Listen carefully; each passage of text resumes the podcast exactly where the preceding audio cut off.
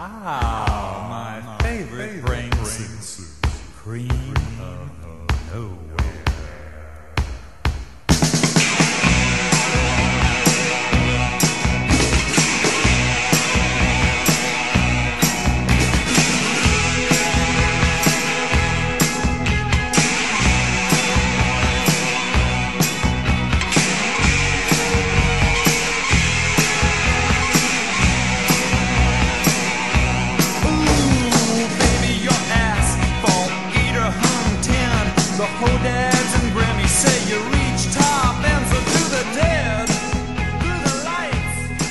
Soy Xavi Sánchez Pons. Y yo soy Javier Parra.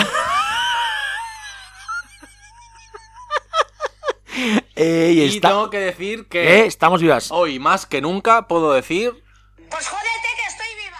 Eh, muy bien, después de un hiato de varias semanas debido a, a la vida, otra vez. sí, En este caso, cosas no- nada, nada, nada, nada graves, sino cosas de la vida buenas, ¿no?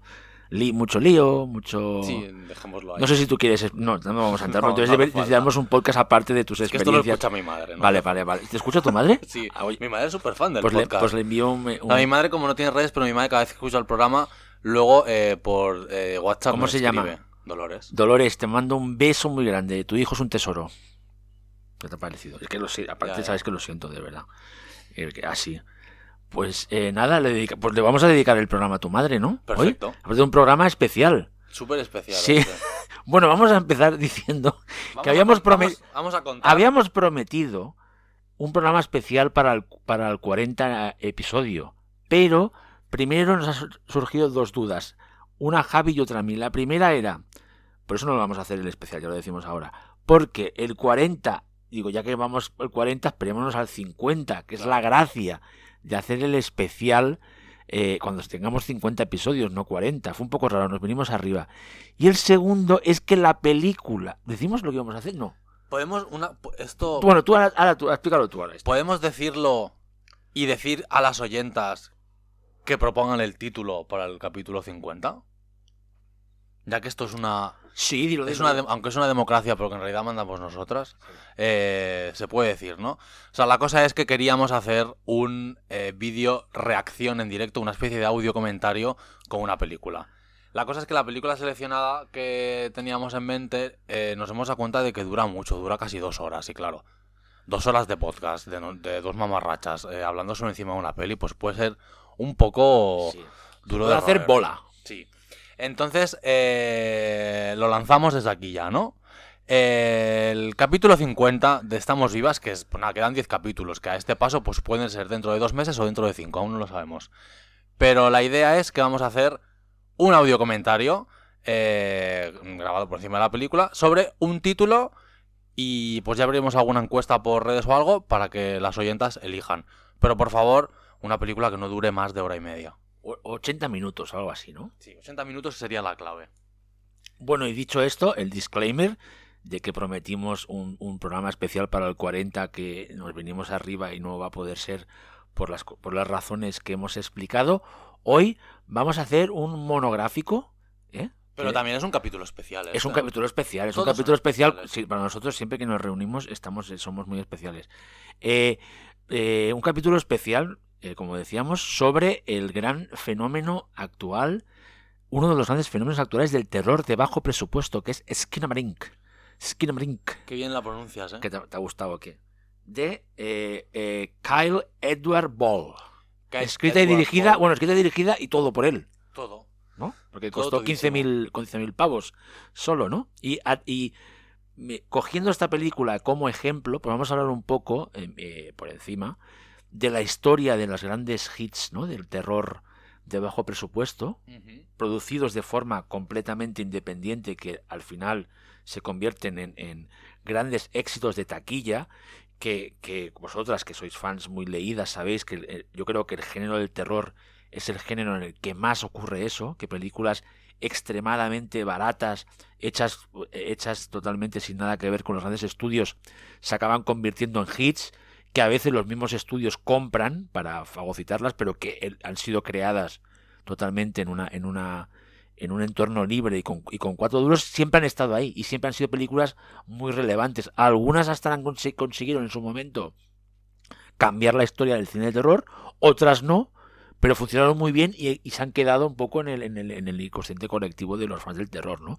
Y antes quizás de hablar un poco ya además de Esquina Marín y de lo que está pasando y que va- ha pasado con Terrifier 2, que es muy loco, repetimos que esta película, después de todo lo que ha pasado en Estados Unidos, eh, se estrene aquí, de aquí dos semanas, Se estrena el 24 el de 24 febrero. en, en multisalas doblada al castellano, o sea, dos horas y media de película de terror doblada al castellano, totalmente, me parece una cosa muy de esto. Y luego el tema de que ahora mismo, está, en el momento ahora que estamos grabando, en Estados Unidos han apostado por otra nueva peli, Javi, que se llama The Hot Waters. The Hot Waters, un fan footage también que ha costado absolutamente cuatro duros, que aquí, ojo, en España, que esto hay que decirlo, llegó a pasar por un festival de cine de género, eh, el Galacticat, creo que es en Tárrega, que es un festival muy pequeño, que ah, yo la verdad es que tengo ganas de ir un día a un poco, pues a ver, creo que se hace un pequeño cine de allí. Desde aquí les decimos que eh, estamos encantadas de ir a visitaros para vuestra próxima edición. Totalmente, o sea, y que se apuntaron un tanto pasando, eh, pasando Outwaters, como también en el caso de Molins, que pasó Esquina Marín. Y nada, vamos a hablar un poco de esto, ¿no? Que nos tiene bastante locas. Y yo qué sé, eh, luego supongo que es un tema que saldrá más adelante, pero también ahora mismo supongo, Javi, que ser un director o directora de cine de terror independiente en Estados Unidos, ahora tienes que estar ahí como en... como que el próximo eres tú, ¿no? Que puede ser, ¿no? Claro, o sea, hemos visto que ha pasado en, en 2022 con, con Smile y con Terrifier 2, que ahora mismo, eh, no, sé si, no sé si hablamos de esto, eh, ahora y también con Barbarian. La nueva película del director de Barbarian, el guion, lo han comprado por, no me acuerdo, ahora voy a decir una barbaridad, pero creo Bueno, que... igual tú di una aprox. Creo que, está. creo que la cosa era que han- le han comprado el guion de una película por 34 millones. O sea, ¿cómo tiene que ser el asunto para que, que la película, que realmente eh, el- no, no ha tenido el mismo recorrido comercial que, ha- que han tenido Terrifier 2, que se estrenó en cines, eh, Barbarian se estrenó en cines en Estados Unidos y antes de llegar a plataformas, pero en el resto del mundo, eh, a casi todos lados ha llegado vía, vía plataforma. Y aún así eh, han decidido confiar en él. Igual que Damien Leone. Eh, Damien Leone, eh, pues se lo están rifando ahora mismo, o ya se lo han rifado. Y, y tiene, este hombre ha tenido que pasar de, de ser eh, una persona con la que los estudios directamente yo creo que lo ninguneaban, porque él estaba ahí con sus movidas de art de clown y de cosas gores para frikis, y ahora mismo se ha convertido en una de las sensaciones del año. O lo mismo con, con el realizador de Smile. O sea, son estas cosas que, que, que qué guay eh, ser un director Nobel y estar presentando tus proyectos y querer sacar algo adelante, porque sabes que ahora mismo, sobre todo estamos hablando de Estados Unidos, estás como en el momento adecuado. No significa que, que por, que por hacer una cosa indie lo vayas a petar sí o sí, pero ahora es el momento clave. Yo creo que de todo esto viene también el éxito de que ha tenido en salas Esquina Marín, que recordamos cuánto tiempo lleva estrenada. Pocas, poquillas semanas, ¿eh? Una, una peli que ha costado 15 mil dólares y que lleva ya recaudados más de 2 millones. O sea, es- son cosas que, que- que te hacen pensar que, que qué mundo estamos viviendo. Sí, además, yo creo que todo esto, lo recordarás, esto eh, que la gente tiene a veces la memoria un poco corta, esto ya empezó a salir en la pandemia, cuando recuerdas, Javi, que Madre Oscura en Estados Unidos estuvo, ya sé que era por solo cuando había autocines casi, bla, bla, bla, pero es una película que muy también muy pequeña, que a mí me gusta, ¿eh? la película. también. O sea, me parece que es una película de estas que igual ahora como que se ha olvidado muy rápido, de, de- que son dos hermanos, ¿no? ¿Verdad? Soy fatal con los nombres de los directores, luego lo buscamos eh, que creo que ahora están haciendo una cosa ya más, más tocha, pero también ya marcaron el, el- el- el camino, porque en plena pandemia, la película que mejor funcionó y que fue número uno, y que yo creo que hasta le arrebató, no sé si fue a Tenet y todo, o sea, en su momento, ¿eh? Hubo un- una cosa rara, o sea, fue Madre Oscura, que yo lo que puede ser que haya alguna oyenta que la tenga olvidada o que, o que se le pasara, yo recomiendo El mucho título original era The Wretched. The Wretched, es verdad, Madre Oscura, bueno. Una película bueno. guay, ¿eh? Sí, sí, está guay, está guay, está guay. Está guay. Por eso, pero ya ahí ya te marcó que el terror era el que, eh, me voy a poner cursi, era una de las cosas tan bonitas de que el terror es lo que está haciendo que la gente vuelve a las salas comerciales. Que eso me parece guay, ¿sabes? En plan, es verdad que ahora libertad absoluta, aquí no somos nada dogmáticos de que puedes ver las pelis donde te dé la gana. Pero hostia, mola que se, que se preserve algo la experiencia de los cines, o sea, de ir a un cine. ¿no? Dios, y ya ahí el terror, te estaba diciendo, el terror es el género que, ¿sabes? Que va, de hecho, más rentable, pues son películas muy baratas, porque claro, no metas ahí, vale que ahora funcionan muy bien cosas como la Marvel y tal, pero eso es otra cosa, o sea, no tiene nada que ver, ¿no? La Marvel. La Marvel, la Marvel. Pero tú me entiendes, ¿no? Pero el rollo, eh, es, esto es el, el- el- la cosa más pura de alguien que hace una película con cuatro duros con, y, y un- y con la ilusión de que funcione. Realmente son gente que va a tener un gran rédito y que probablemente durante unos cuantos años tenga mucha libertad creativa para seguir haciendo. Que eso también hable la posibilidad a que los grandes estudios, a partir de ahora, tengan una abertura más amplia de miras para apostar por nuevos dentro del terror, ¿eh? Nuevos formatos, nuevos subgéneros, o sea, no habrá, no sé si me- no será tan tan aburrido todo, no sé si me, no sé si me, he explicado, Javi. O sea, en plan, yo creo que viene, yo yo estoy bastante emocionado por unos años, igual después nos equivocamos, ¿eh? pero bueno, unos años de mucha de mucha actividad, creo yo, cine- dentro del cine de terror y so- y sobre todo del, del de bajo presupuesto y presupuestos ajustados. Y eh, bueno, es eso, que, que hay otros ejemplos que no han llegado a cines como de los que ya habíamos hablado aquí, como por ejemplo el caso de Horror in the High Desert, que se convirtió también en un fenómeno en internet, aunque se estrenó, una peli que se estrenó directamente en una plataforma. Que yo creo que si hubiese, si se hubiese sido hoy en día, ¿quién te dice que al igual no hubiera, no hubiera llegado a los cines? Vistos que estamos con, con estas pelis que están que, la- que las distribuidoras apuestan por ellas para estrenarlas en, en, en- circuitos pequeños de, cines, pues al igual si Horror in the hubiese llegado ahora, no hace dos años, eh, pues al igual estaríamos hablando también, la meteríamos en el mismo saco que Esquina Marín, o sea, quién sabe. Y, y es eso que, que. Que es- estamos en un momento eh, maravilloso. Ya, bueno, siempre lo llevamos diciendo esto, que estamos en un buen momento para, para- Es el, momento perfecto para ser fan del terror. Y, Tanto del pasado, presente y futuro. Totalmente.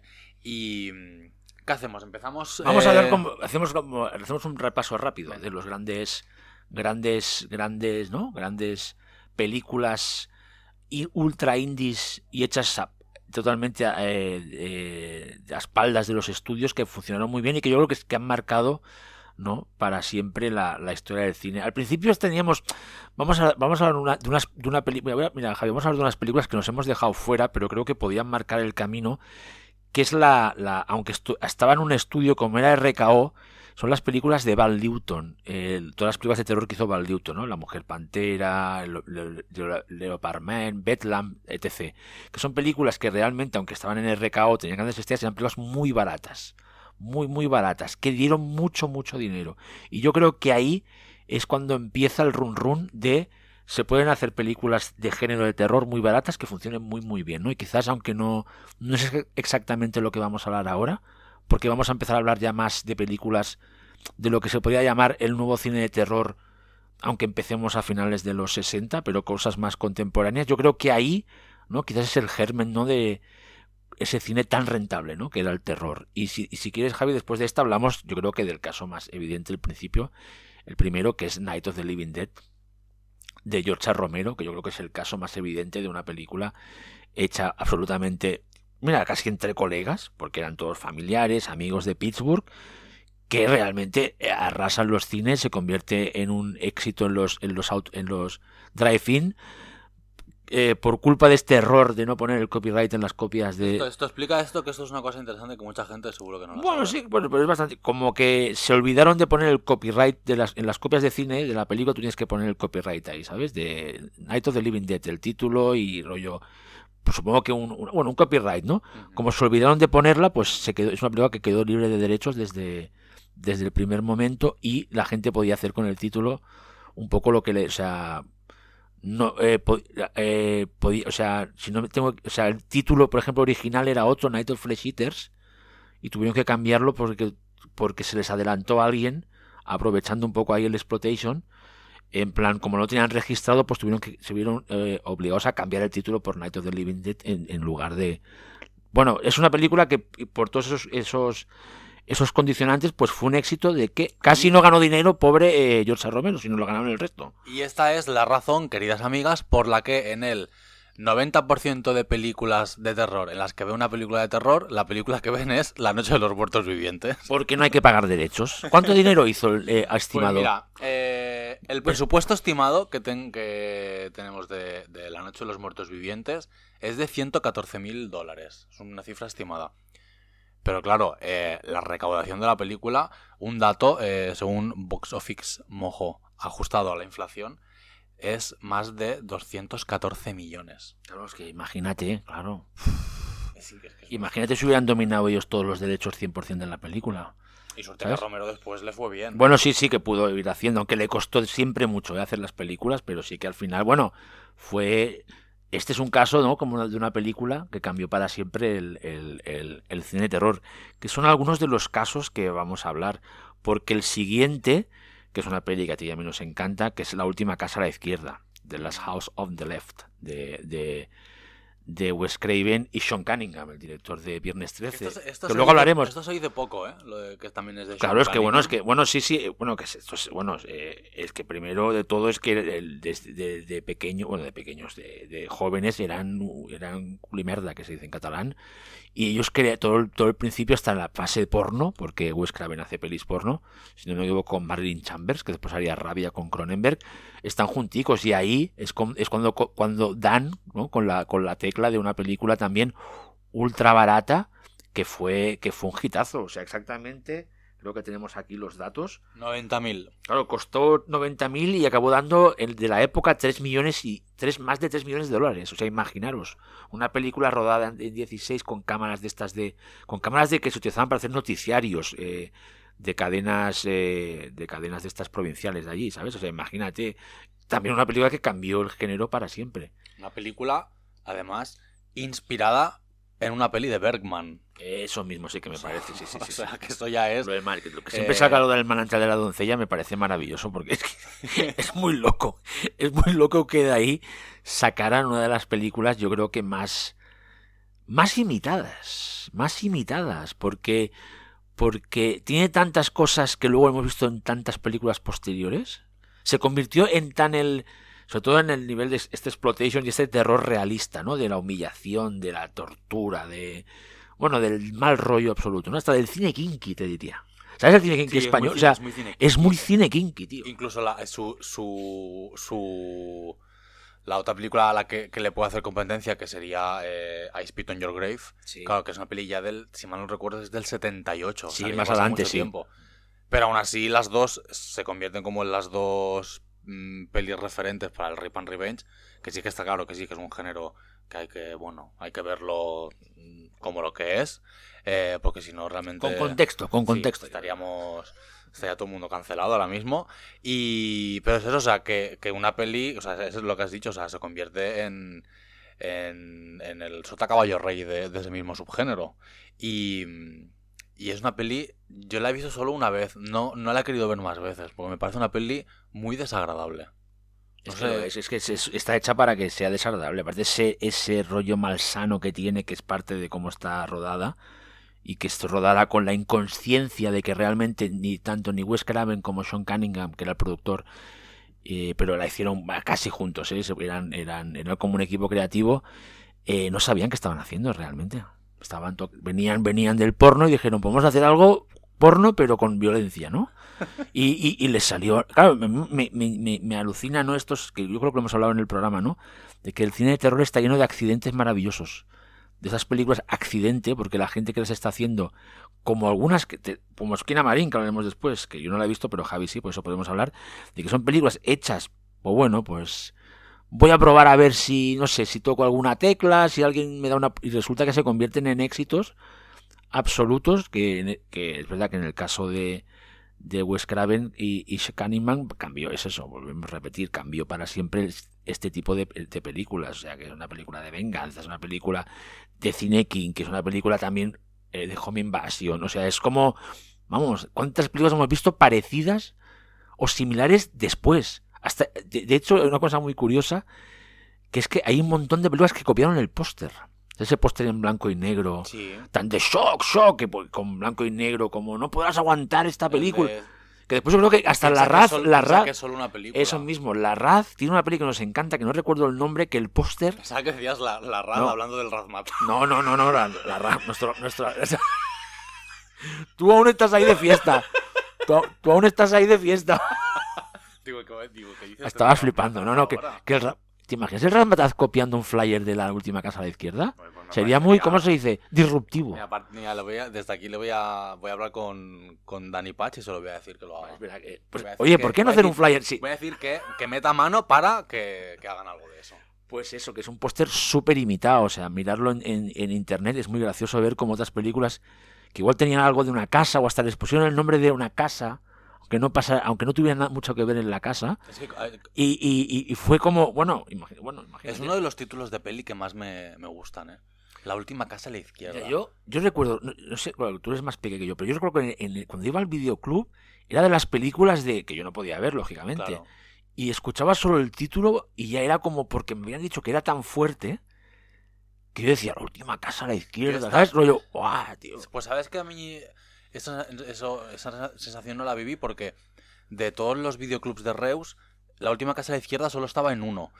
Y la portada me parecía tan fea, la portada del VHS, que no me llamaba la atención. Pero luego leía y ponía Wes Craven y Sean Cunningham y era como, pero si estos son los de Viernes 13 y Pesadilla en Elm Street.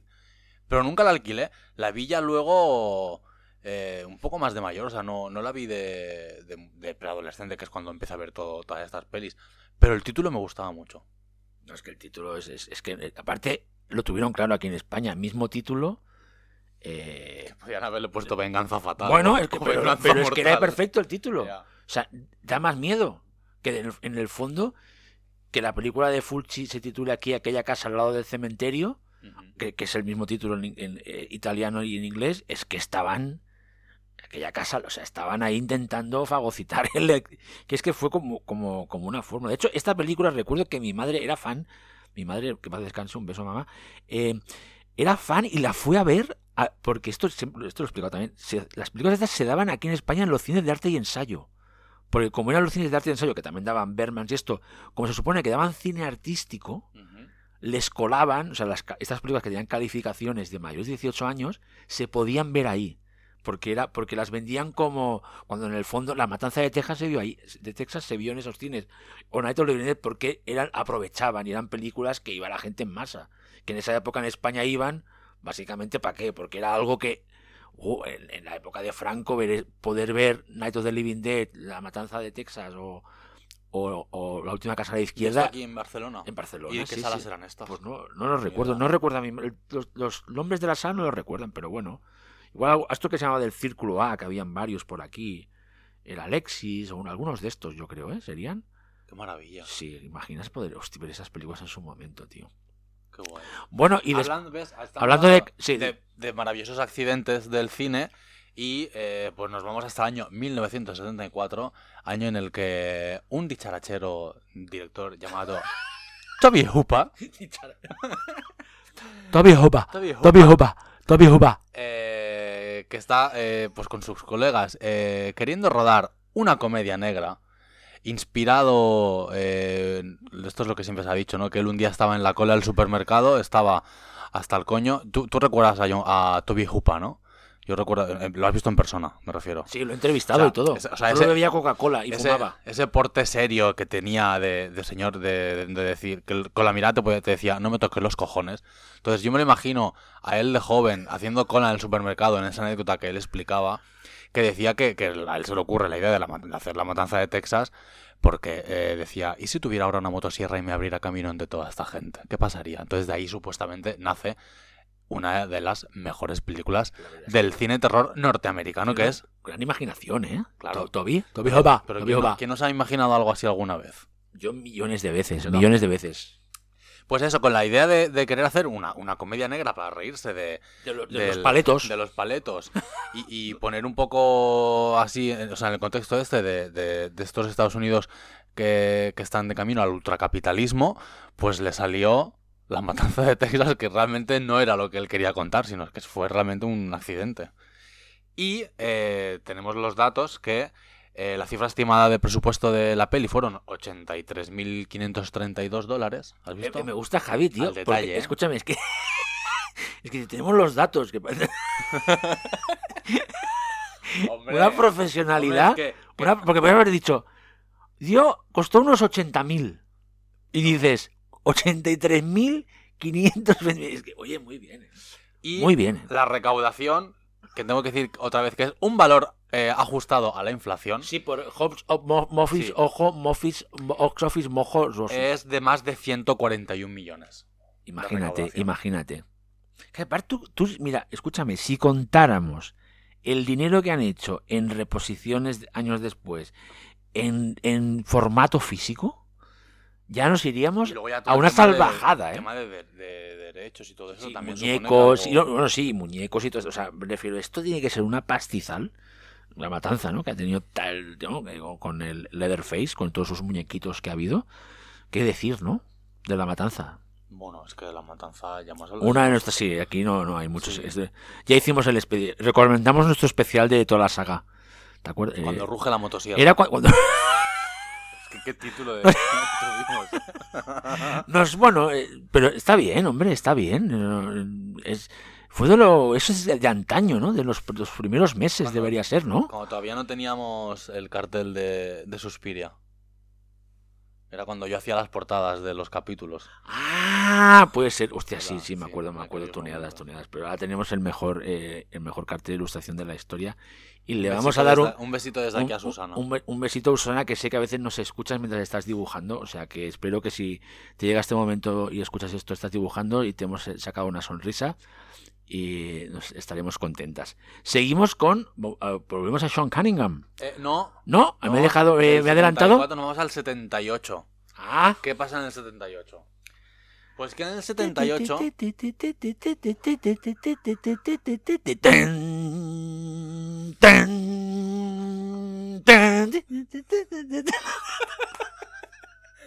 En el 78...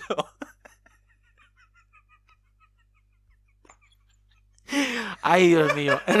Mío. ¿El 78 qué pasó? En el 78... ¿Tienes eh, los datos también? Tengo los datos. Bien, Eh, pero. Vale, bien. Un señor llamado John Carpenter, que en el, eh, por aquel entonces había hecho eh, Dark Star, es del 74. Me encanta Dark Star. Y eh, que por cierto, Dark Star es una peli que el año pasado hicieron una restauración en 4K. Cosa no la he visto. Pues hay No que, la hay que mover hilos, ¿eh, Javier? Eh, y después hizo Asalto a la comisaría del Distrito Sí, 13. igual ya había hecho también ese telefilm que nos encanta, Somebody's Watching Me. Es una especie de ventana indiscreta muy Sí, chulo. no sí es- está. no es de por ahí, por ahí. Igual, por ahí, por ahí. aquella época. Sí, igual. Y entonces este señor, pues, eh, sin comérselo ni bebérselo, eh, revoluciona también el terror, eh, da el pistoletazo de, sa- de salida a lo que es, lo conocemos luego como el slasher, Sí. con eh, la primera parte de Halloween. Eh, una peli que está, el presupuesto de esta es un poquito más, ah, mm, mucho más holgado que las anteriores. O sea, hablamos de 325 mil dólares, que bueno, no está nada mal. Sigue siendo una producción Es ajustadillo, por eso. Sí. Eh, pero claro, volvemos otra vez. Eh, la recaudación que hizo eh, es de más de 273 millones. Es muy, muy- muy loco, muy loco, tío, muy loco. De ahí, de ahí normal que, que la peli iniciase saga propia y bueno, se, convierte, se convirtiese en, en el, en el hito y la peli de culto que es. Sí, y otra vez como en el ejemplo a imitar, ¿no? Para hacer otra vez una película de terror baratita y que te, te lo pete a niveles, a niveles Dios. Que es por eso, precisamente, que un año después, si no vamos mal, eh, Que tengo otro dato que no estoy es diciendo. verdad, que es verdad, estás es- viendo lo- la rentabilidad también, ¿eh? Perdona. El porcentaje de beneficios de Pero lo tienes todo, ¿eh? Dios mío. Ya, esto es demasiado. Vale. Eh, ¿Qué decías? Bueno, no, yo que bueno, que yo creo que ahora ya podemos pasar al, otro al otro slasher, ¿no? Para así tenemos un ratillo que nos cuentes lo de Esquina Marín, que es eh, Viernes 13, porque Viernes 13 eh, eh, la gente no lo recuerda, pero Viernes 13 la hace Sean Cunningham sin apoyo de ningún estudio. La hace él de forma inde- independiente. Es verdad que con un presupuesto más holgado, sabiendo el tío que ya venía de haber de haber de haberlo petado con la última casa a la izquierda, que es verdad que tiene medio millón de dólares, pero el tío lo hace a su bola absolutamente. Al margen de los estudios. Y cuando los estudios, a raíz del hitazo que es Halloween, ven esa idea tan, tan genial que realmente tuvo, que es hacer ese slasher, ¿no? Con, en, un, en un campamento de verano, esta vez sin, sin Jason, que solo aparece al, al final, pues se lo rifaron a nivel Dios. Entonces la película acabó siendo comprada por Paramount, si no me equivoco, distribuida por Warner y durante mucho, ahora dirás tú los datos, Javi, fue un exitazo durante, durante muchos años, una de las pelis más rentables de la historia y todo, ¿eh? Eh, pues la peli, eh, con eso, con el presupuesto de- del medio millón cincuenta mil, la peli recaudó más de 173 millones. Ojo, eh. Sí. Ojo, ¿eh? Ojo. Y eso sin Jason. Claro, Aún. es, Claro, pies- es muy, fuerte es es muy que- fuerte, ¿eh? es muy fuerte como el, el- Claro, yo porque ya las, vi- ya las vi cuando ya estaban estrenadas casi... eh, Sí, estaban todas estrenadas, fue cuando empecé a ver la saga. Y tú y, yo lo que tenía en mente, yo era, era ya cultura popular, que Viernes 13 era la saga del asesino de la máscara de hockey. Entonces tú ves por primera vez la primera parte de Viernes 13 y cuando llega el, el- el- el descubrimiento de, de la asesina, de, de Betsy Palmer, de Pamela Borges, te quedas loco porque dices, eh, pero, pero ¿dónde está Jason? No, resulta que es la madre. Que, si, no sé si recuerdas, una de las primeras preguntas que hace Ghostface a Drew Barrymore en Sí. Scream, que le dice, ¿quién es el asesino de Viernes 13? Y ella dice, Jason. Y le dice, "Mm", le dice, no, te has equivocado. Y le dice, he visto esa película 20 condenadas veces. Dice, pues cariño, tenías que saber que la asesina original era la madre de Jason, que él no sale hasta el final. Y, y es eso, o sea, que la peli no solo es como la... Bueno, te estás de acuerdo conmigo. Eh, es la peli que viene a, a dar el pistoletazo, pistoletazo de salida real para el slasher, porque se estrena en el 80, después del éxito de Halloween. O sea, son las dos pelis realmente las, las que inauguran el subgénero. Y, y que también inaugura este otro sub subgénero que son que nos chifla, que yo creo que esto nos da para un programa también aparte, que son las pelis de terror en campamentos. Sí, sí, sí, sí, sí. No, que, que en el fondo ahora nos parece una cosa como... Igual la gente puede pensar, "Buh, que no, no es una idea genial, no sé qué. A ver, los campamentos de verano en Estados Unidos eran una de las cosas más normales en esa época y durante los 60, eh, 50, que un tío tuviera la idea de poner una, a un asesino en serie, a un asesino ya, primero es Pamela Borges, luego un asesino en un campo de... Eh, daba yuyú. O sea, yo si fuera adolescente en esa época, hasta si fuera padre, ¿no? Es, un, es un entorno que es verdad que se ha comparado mucho y, y en este caso eh, con razón con Bahía de Sangre de, de Lucio Fulci, aunque yo tengo que decir que entrevisté a De Mario Baba. el Mario Baba, perdón. Uf, me he equivocado. Uf, eh, me han quitado el carnet de, de- de- de esto. Que yo entrevisté a- a- por teléfono a Sean Cunningham, un tío majísimo, y se lo pregunté directamente y él me dijo que no había visto mal, eh, Bahía de Sangre. Luego ya cada uno es que si, nos lo queremos creer o no, yo ¿eh? yo siempre he dado Pero él ha hecho- dicho que no. él- y, y yo tampoco, y yo no tengo por qué no creérmelo, ¿eh? Yo No. siempre he dado por hecho que, que el, que el asesinato de la segunda. Porque es en la segunda parte el asesinato que lo que es un. un- Pero puede ser que la viera, des- que, la, que la viera después. Claro, es que yo creo. ¿Sabes? claro que pero bueno, que, sí- que sí que te lo puedes creer o no, ¿eh? O Cuando me, me- a mí me dijo, muy majo el tío, pero no, o sea, eh, me dijo que no, pero claro, sí, totalmente hay que ponerlo. en- Bueno, esto es como cuando la. Es para decirle sí, ok. Es como cuando la, la autora de los Juegos del Hambre dijo, Battle Royale, ¿qué es eso? No lo conozco. Como cariño. Bueno, pues se me ha pasado, me ha pasado. Amor, no. Esto me ha pasado, que yo lo he dicho aquí también mucho, cuando yo hacía muchas entrevistas a grupos de música, todos me... Cuando era evidente que un grupo se parecía a Talking Heads, por ejemplo, me decían, ¿Talking Heads? ¿Quién son? Hombre, amigo, es un clásico, pero bueno, es hacerse la, ¿no? Hacerse el de esto, ¿no? Y bueno, que eso, que Viernes 13, pues imagínate, quizás Viernes 13 fue el origen de que empezaron a hacerse estos slashers que nos encantan a ti y a mí, tan baratos, a veces casi sin asesinatos, pero que yo los veo todos como tú, eh, y que por eso, ¿no? Persiguiendo la idea esta de películas muy sencillas, lo que sería después el fan footage, que hablaremos después, ¿no? Películas muy baratas, que podían ser en una localización, en un pueblito pequeño, hasta acordadas entre colegas, con un asesino que podía tener una máscara o no, con efectos cutres o no, ¿no? Y que te permitía, ¿no? Pues ser películas muy baratas, con actores siempre desconocidos, como es el caso de las películas de, que nos ocupan ahora, de hits. Terrifier 2, eh, Skinamarink, Outwaters, son películas Madre Oscura, son películas con actores desconocidísimos, que es una cosa que las conecta mucho con ese tipo de cine de antes de serie D, que no sabías quiénes eran los actores. De hecho, tú, yo, te- yo no sé si te pasa, Javi, igual a una oyenta también. Yo me divierto mucho mirando estas películas con el IMDB abierto y porque investigo los, a, lo- a los a los a los actores y actrices. La mayoría no han hecho más, o sea, o es la única o hicieron dos. O sea, la mayoría y películas que me gustan, ¿eh? Tú te miras un un Blood Rage, te miras el reparto y verás que no hubo o sea, me, gente que hizo esa película que yo creo que debe ser genial cuando de repente les localiza a alguien. Oye, mira, que estamos, estamos preparando una- una- un, un, un, un pase en el de Aust- Oye, ¿cómo? ¿Qué? Una ¿Qué película? que se hace 20 años. Bueno, que igual ni, Ya, que igual ni se acuerdan, eh, te lo digo, que igual ni se acuerdan, ¿eh? Pues que me parece, no sé, es una cosa eh, maravillosa, ¿no? Y que siempre quedan slashes para ver, Siempre. de los clásicos. Hace poco vi Night Screams. Creo que la A mí me hablado. gustó, a ti no, tan, a, a mí- a ti no tanto, ¿no? Eh, bueno, pero he pensado mucho Pero en hay que ella. verla, he pero hay- pensado, pero hay he que pensado ver. mucho en ella. Sí. Entonces, es mucho más decente de lo que. Me gusta mucho el final. El final. No vamos a no voy a Sí, sí, está el final. bien, está muy bien. Entonces sí. aquí hacemos este paréntesis para Está por Arrow, ¿no? Una, edición muy buena, ¿no? Si no- Eh, es un giallo, es un slasher. Mm. Es, Es un todo, bueno, todo ahí es- metido, es, sí. es una gran ciudad.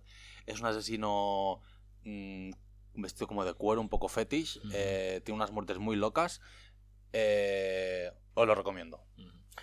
Y después de este momento slasher, vamos ya con dos cosas más modernas, ¿no? Si no me equivoco, Javi, nos quedan un par de películas, ¿no? Sí, nos Un- vamos. vamos con, yo creo que el caso más evidente, reci- relativamente reciente y con el que más se está comparando, sobre todo el eh, Esquina Marín, que es Eald Waters, que es eh, una de nuestras pelis favoritas, que es The Blair Witch Project.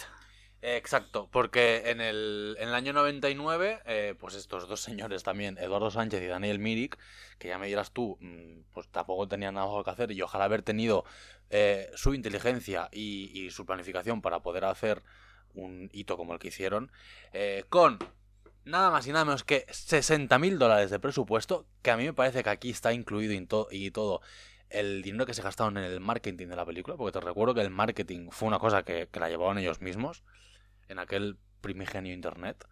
Eh, la peli recauda más de 367 millones en todo el mundo. Es muy loco, ¿eh? O sea, es muy loco. O sea, mira, di, di esto el, el- el- el porcentaje de beneficio. Es que es Es de, de 424.393% de beneficio. Bueno, Blair Witch yo creo que es el ejemplo más es de todos los que hemos citado porque es el más el más relativamente reciente. Bueno, vamos a, va a ver uno más sí, bueno, hay uno hay uno también sí que ahora viene. Pero este es más, este es el, el- yo creo que es el, yo creo que también porque es en un momento Blair Witch, o sea, yo creo que la, la importancia de esta peli, ya, ya eh, llegados a este punto de, de mi vida en 2023, yo ya no entablezco, ya no entablo eh, discusiones en torno a si Blair Witch es una buena película o una mala película. O sea, el- lo de la mala película ya, o sea, no hay discusión posible porque no lo es.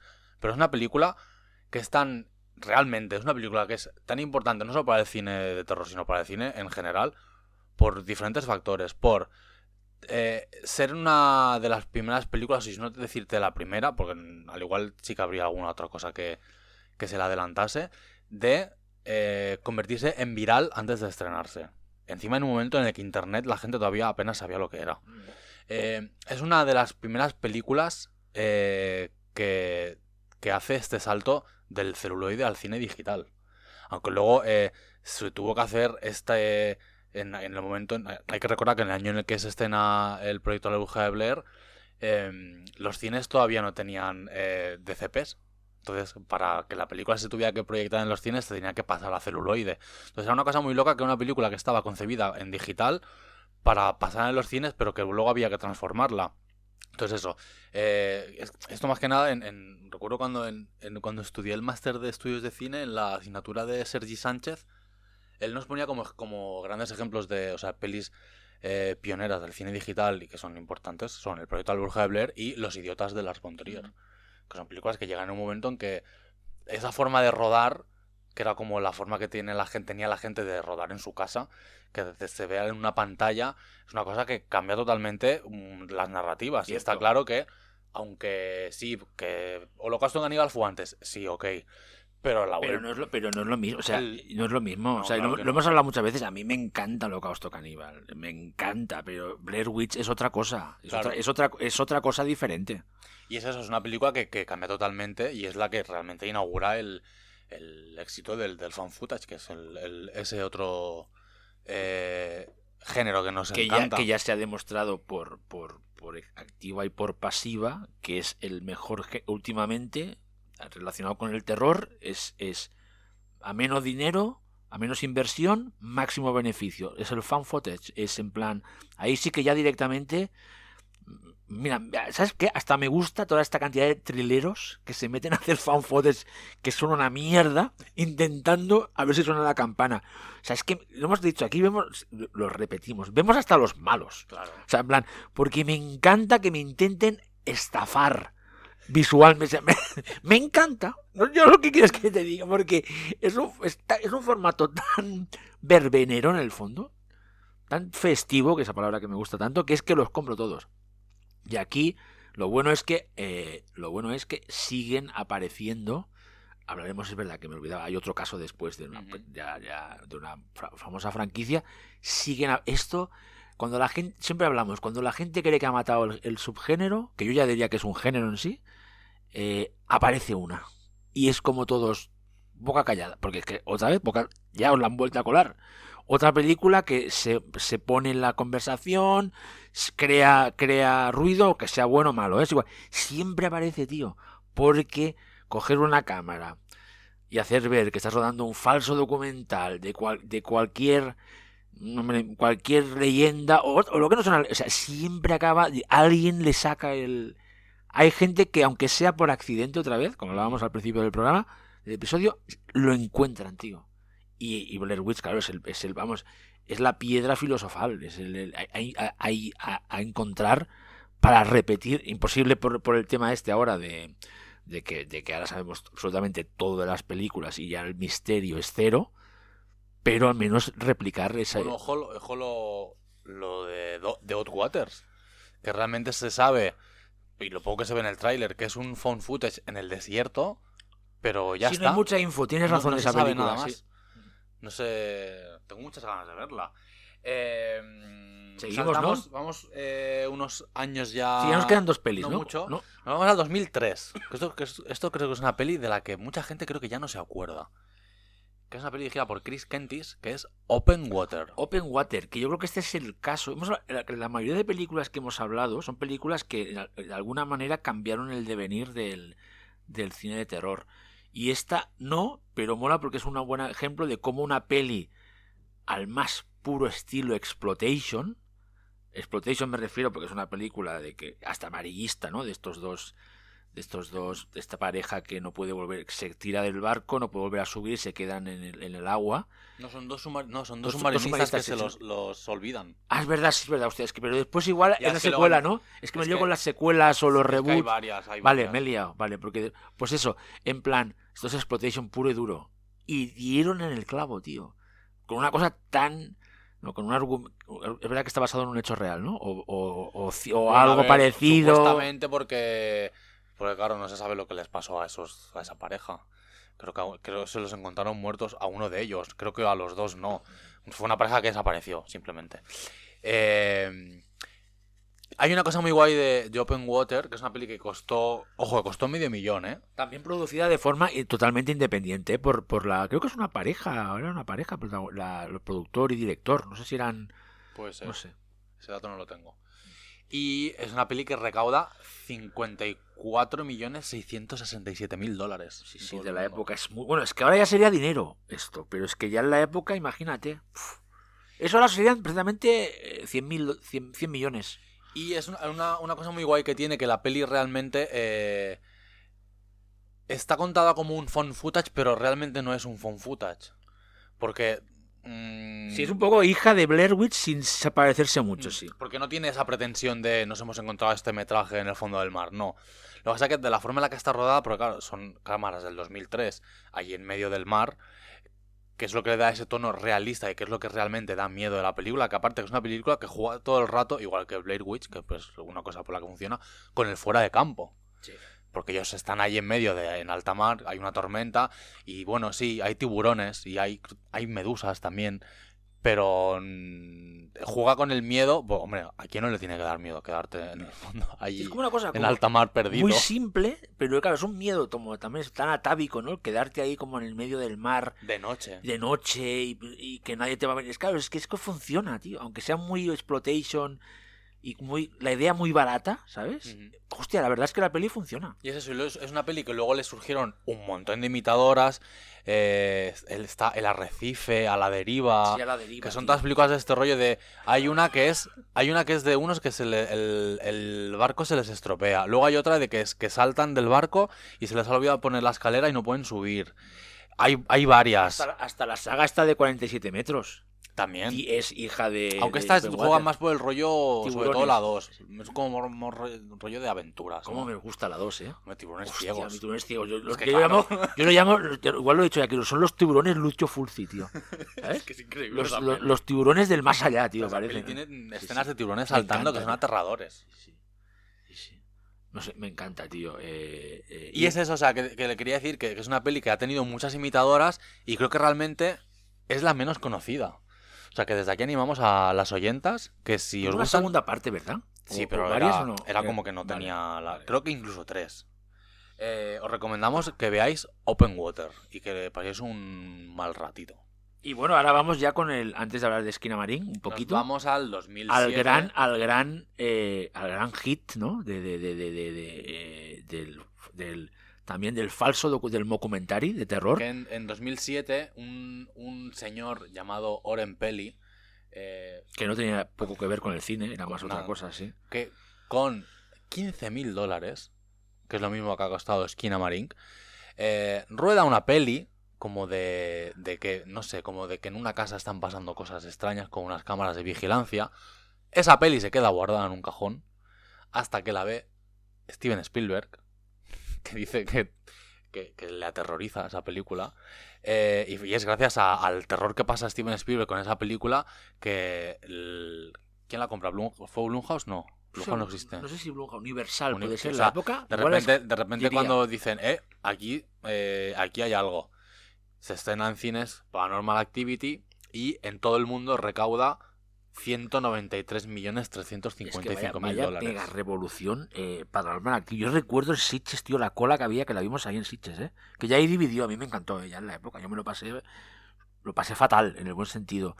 Y recuerdo la, la, la sensación esa de poder ver ahí por fin el, el gran fenómeno que yo creo que con Blair Witch también es el gran, ¿no? La gran película a imitar, ¿no? De, de, de película con otra vez una idea súper facilona.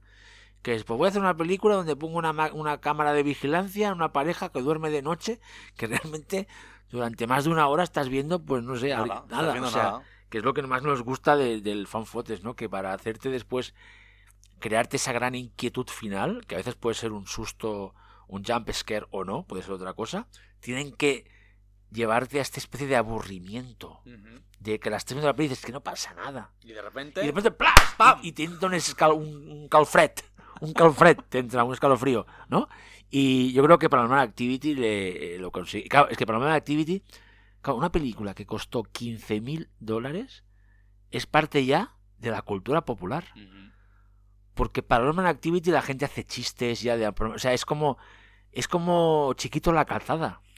En serio, o sea, es como eh, chistes a, a- a- a- O sea, es una película hecha... es- es un tío que después se retira... Ya hace- lleva, yo creo que va a volver ahora, ¿no? Con un nuevo Paranormal Activity. bueno, hizo... Porque el tío era más... Creo que era, infor- era como un tío que estaba eh, con cosas tipo en Silicon Valley, buscando él, ahí... después, él después lo que hizo fue The River, sí, la que- serie que me esta, encanta, por que es cierto. una Es serie una, que, por es una cierto, habría- mamarracha a un nivel... Habría que reivindicarla porque es Sí, una sí, serie sí. también found footage en, en el Amazonas. Eh, pero claro, y es que ya después, él, él ya después del éxito de Paranormal Activity, el eh, Oren Peli ya empieza a facturar. No, no, lo hizo aquella que a mí no me gustó, Área 51. Área 51 es floja, es floja, Es es floja. Yo la he visto también, es floja, es floja. Pero Eh, era, diverti- era divertida en su delirio absoluto, pero era floja, era muy floja. Pero claro, él ya empieza a, a- a- a ya a- se monta en el dólar como ya como productor y productor ejecutivo en muchísimas películas de Blumhouse y ya como, como nombre a destacar en toda la saga de Paranormal Activity. No, porque hay que recordar que Paranormal Activity inicia una saga. Sí, sí, muy, muy. Yo creo que el tío después empezó a hacer como cosas de apps para móviles, algo así. El tío está, eh, claro, el tío ya tiene la vida solucionada. Claro. Con los royalties que le deben llevar cada año, porque este tío al ser productor y el creador de la primera, después ha sido productor ejecutivo del resto, este cada vez, este cada año le llegan unos cheques. Imagínate lo- los reruns que tienen estas pelis en, en- en- en plataformas. Que por cierto, hay que decir que la última película de la saga Paranormal Activity se acaba de estrenar hace Está poco bien, en la vi plataformas. yo, Javi, al final. Está guay, Edge of King. Me pareció ¿Verdad? muy interesante, sí, Está sí, sí, sí. Y folk horror, además. Muy, diver- muy Tiene un rollo footage muy, Sí, tiene sí, un sí, tramo sí. final de los Bastante locos, diferente. Oh, no, no, no, eh, algo loquísimo. Yo creo que es muy recomendable. Yo creo que ahora está aquí, gracias a Dios, está aquí editada en, en Blu-ray y DVD. Ah, ¿la en físico sí, también? sí, está en físico, está en físico. O sea, que la gente ya Me la tengo puede... que comprar porque las tengo, tengo toda la saga en, en DVD. Aquí lo que nos ha salido aún es el pack este con el documental y todo, una pena, tan chulo. Y nada, eh, eh, no me pare- mira, es perfecto que hayamos hablado la última Paranormal Activity para hablar ya de Esquina Marink. Eh, Javi, cuéntanos un poco eh, qué es Esquina Marink, porque a la gente le cuesta explicar qué es exactamente esa película. Pues mira, al igual va a sonar como pedante o lo que tú quieras, pero es como, como a ver, ver la pesadilla de un niño. O sea, es, es una peli, yo creo que es una película que es una peli que merece mucho la pena eh, verla. Eh, trata sobre, es una peli experimental, hay que decir que es- aunque estamos hablando de cine independiente, que ninguna película de las que hemos hablado tiene este nivel de cine arty, porque es- esto, esto sí que realmente es que lo podemos considerar una película arty. Es una película que es, por ponerte un ejemplo, si, si hubiera estado en Sitges, hubiera estado en la sección Novas Visions. O sea, no, no, no la puedo concebir en, en otro sitio. Y es una película sobre eh, dos niños, un- dos hermanos pequeños, que están en su casa y que de repente, pues, eh, su padre no está y que todas las puertas de la casa han desaparecido. Y bueno, a través de unos enfoques que son como. son bastante. Es una cosa muy grotesca a nivel de puesta en escena porque son enfoques y planos imposibles y algunos bastante aterradores, hay que decir. Porque juega mucho, está jugando todo el rato con, con lo que tú no estás viendo dentro del plano, juega con la oscuridad, juega con eh, hacerte escuchar las conversaciones que tienen los niños. Hay un momento de una conversación que tiene eh, el niño con emergencias por teléfono en la que le dice que bueno que hay sangre y que bueno que están pasando cosas en esa casa luego hay un momento también terrorífico en el que habla con su madre y bueno es todo esto es todo eh, un- un- una cosa muy loca que da pie a muchísimas lecturas. Sea, la película tú te la puedes ver como eh, esto es simplemente pues un niño que dos niños que se han quedado solos en casa y su imaginación les lleva a mm, también la puedes ver desde el sentido de mm, dos niños eh, maltratados que su mente les lleva a o también mm, puedes verla desde desde el aspecto sobrenatural de que en esa casa está pasando algo raro Eh, es una peli eh, es una peli fascinante y lo más fascinante de todo es que eh, es una peli que se ha estrenado en Estados Unidos y que lleva recaudados 2 millones de dólares. Para una cosa que es como realmente eh, eh, algo más cercano al cine experimental, como Total, has dicho, sí, ¿no? sí, es O una sea, peli es muy raro. Es una peli muy experimental.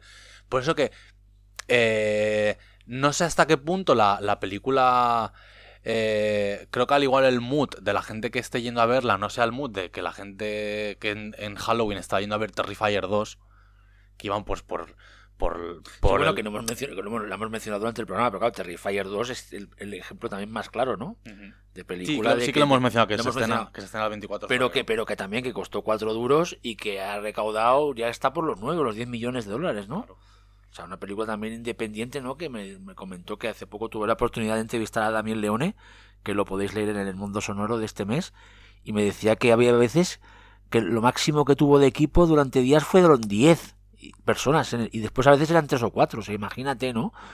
Que, que estas películas, ¿no? Eh, hechas tan, tan... Está ya, o sea, cuando creías que no se podía superar lo de Terrifier, o sea, cuando llega Terrifier 2 y, crea esta increíble, eh, esta ola de exitazo para una película que no es para minorías, no lo que sigue realmente, el mis, en apenas un año, no, meses, llega Esquina.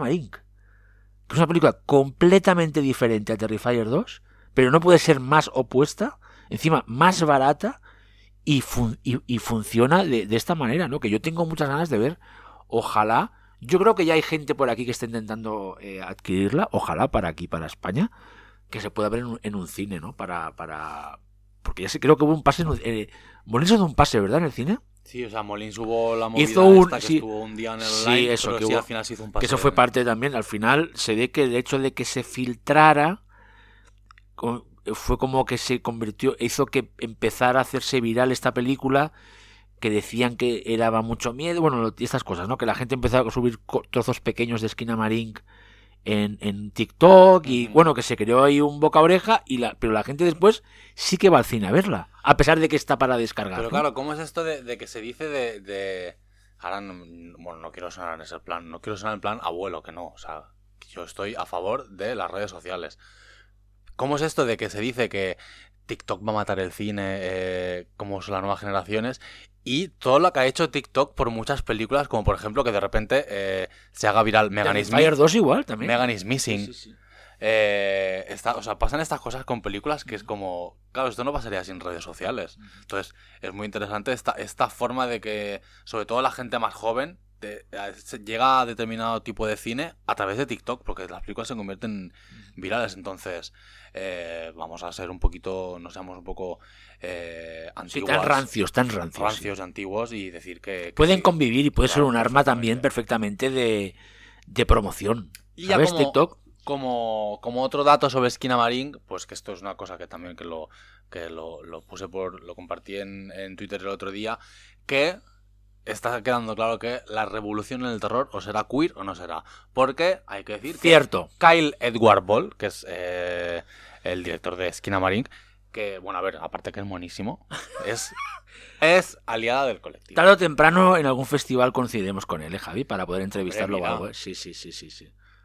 Y eh, por lo que le- le hemos leído por redes, el equipo de, Hot Waters también es eh, gente LGTB.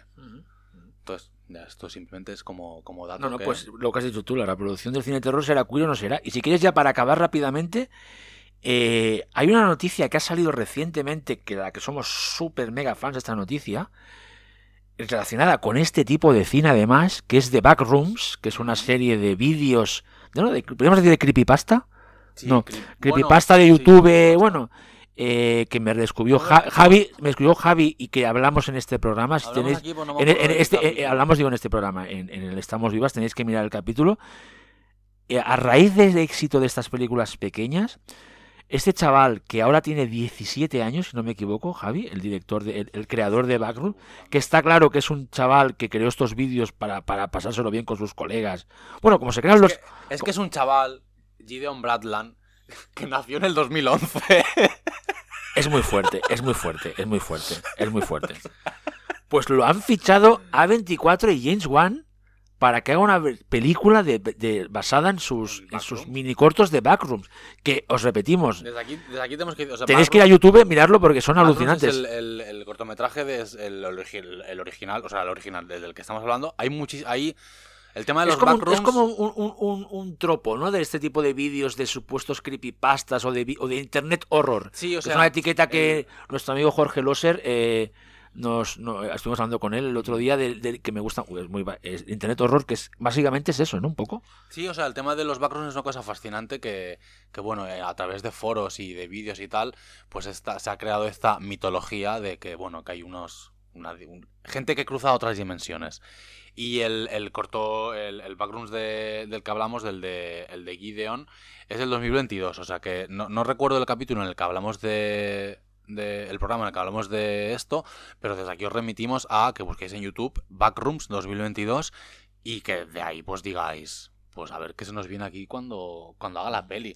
Pero ese es un chaval mm, que todavía Es no, muy- es o sea, muy no fuerte, es muy fuerte. edad y ya, ya lo va a petar. O sea, esto es muy fuerte. a ver qué sale de ahí a ver qué sale de ahí y yo creo que lo que deberíamos hacer Javi es comprarnos una cámara barata Y hacer algo. y no no irnos a Estados Unidos Vale. y entonces eh, pues nos movemos ahí en el círculo entonces grabamos un found footage mamarracho o algo así o lo podemos hacer aquí también no Lo veo. qué te parece de alguna leyenda aquí de, de, de Barcelona.